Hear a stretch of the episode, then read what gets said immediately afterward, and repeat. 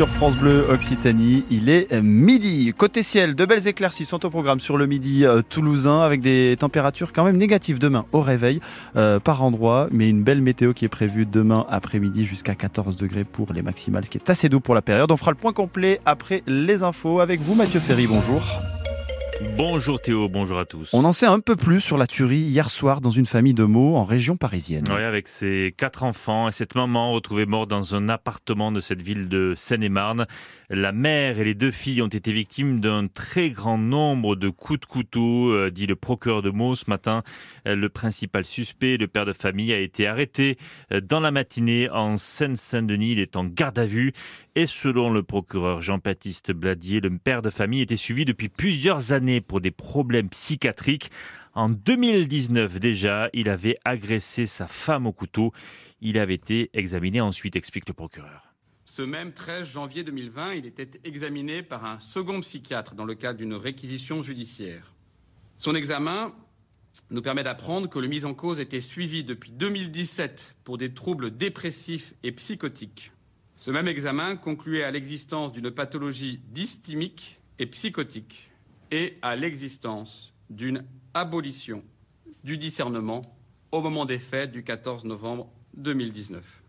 Le 11 juin 2020, après transmission de la procédure et étude par le parquet de Meaux, cette procédure était classée sans suite au visa du motif état mental déficient, bien que de mon point de vue, l'existence de cette expertise concluant explicitement à l'existence d'une irresponsabilité pénale, d'une abolition du discernement, aurait justifié un classement au visa du motif irresponsabilité pour troubles psychiques. Ah, Jean-Baptiste Bladier, le procureur de Meaux, toutes les informations à retrouver sur francebleu.fr. Un début d'incendie hier soir au sud de Toulouse. Oui, dans une maison de Coulader, c'est près de Caser. Les pompiers de Haute-Garonne ont réussi à stopper les flammes assez tôt. Le feu avait débuté dans la cuisine. La famille tout de même a dû être euh, relogée. Une pollution ce week-end dans la Garonne, tout près de la centrale nucléaire de Golfech. Ce sont les gendarmes qui ont appelé directement directement euh, la centrale après avoir constaté des traces dans l'eau. La vanne euh, qui permet d'isoler le bassin des eaux de pluie a été fermée par les équipes. Le souci en fait viendrait d'un dysfonctionnement sur ce système donc qui permet euh, normalement de, séparer les hydrocarbures des eaux pluviales. Mhm.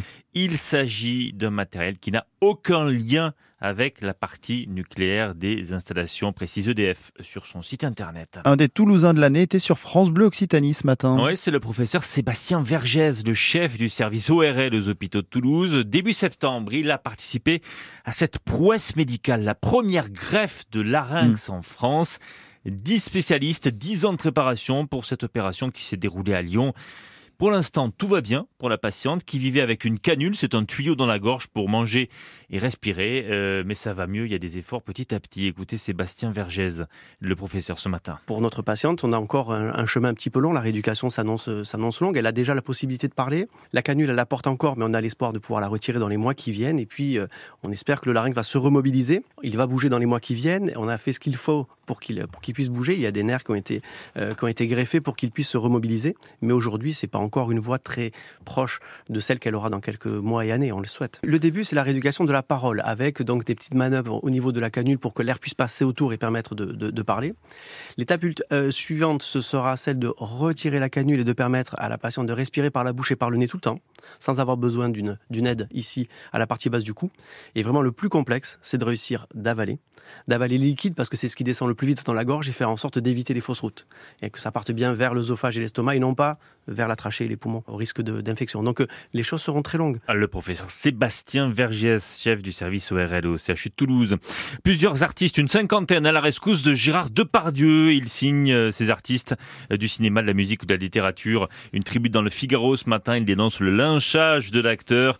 Gérard Depardieu, Depardieu mis en examen pour viol, mais il y a aussi ses propos obscènes dévoilés par l'émission Complément d'enquête sur France 2.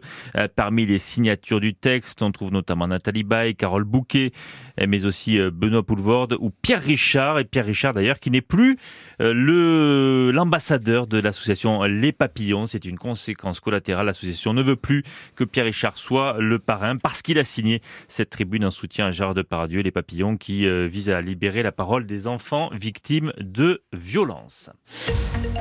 La météo Théo pour euh, cet après-midi du soleil qui est de retour. Ouais, une bien belle journée, effectivement, Mathieu, parce que ce matin on a commencé sous la grisaille, mais cet après-midi de belles éclaircies vont avoir lieu. C'est en train de se dégager d'ailleurs sur le midi toulousain. À Toulouse et Grenade-sur-Garonne, il fera 8 degrés, à Montauban et Condon 9 degrés du côté de Rodez et Jean 10 degrés, à Castelnaudary, Nogaro 11 degrés, puis à Foix il fera même jusqu'à 13 degrés. Demain pas mal de brouillard, notamment le matin, du petit peu de givre aussi, il fera jusqu'à 15 degrés sous le soleil demain après-midi. Willy Rovelli, on n'est pas à l'abri de passer de bonnes fêtes, c'est la suite de vos programmes en direct de Lille sur France Bleu Occitanie. Avec Willy Rovelli et sa tribu sur France Bleu, on n'est pas à l'abri de passer de bonnes fêtes. Bonjour, très heureux de vous retrouver sur France Bleu pour On n'est pas à l'abri de passer de bonnes fêtes, épisode 2 Bonjour la tribu Bonjour. Nicolas. Malabeuf, notre enfant de la télé, bonjour mon Bonjour, Willy, Nicolas, monde. Fabien Emo, notre geek, bonjour mon Fabinou Bonjour Willy, bonjour à tous. et bienvenue à tous. Voilà, c'est reparti pour cette euh, émission voilà, qu'on vous propose pendant ces vacances de Noël entre midi et 14h en direct chaque jour d'une France Bleu locale. Un jour, une radio quelque part en France pour être encore euh, plus près de vous et vous raconter les belles histoires, les belles initiatives, les belles rencontres, les personnes insolites, vous peut-être.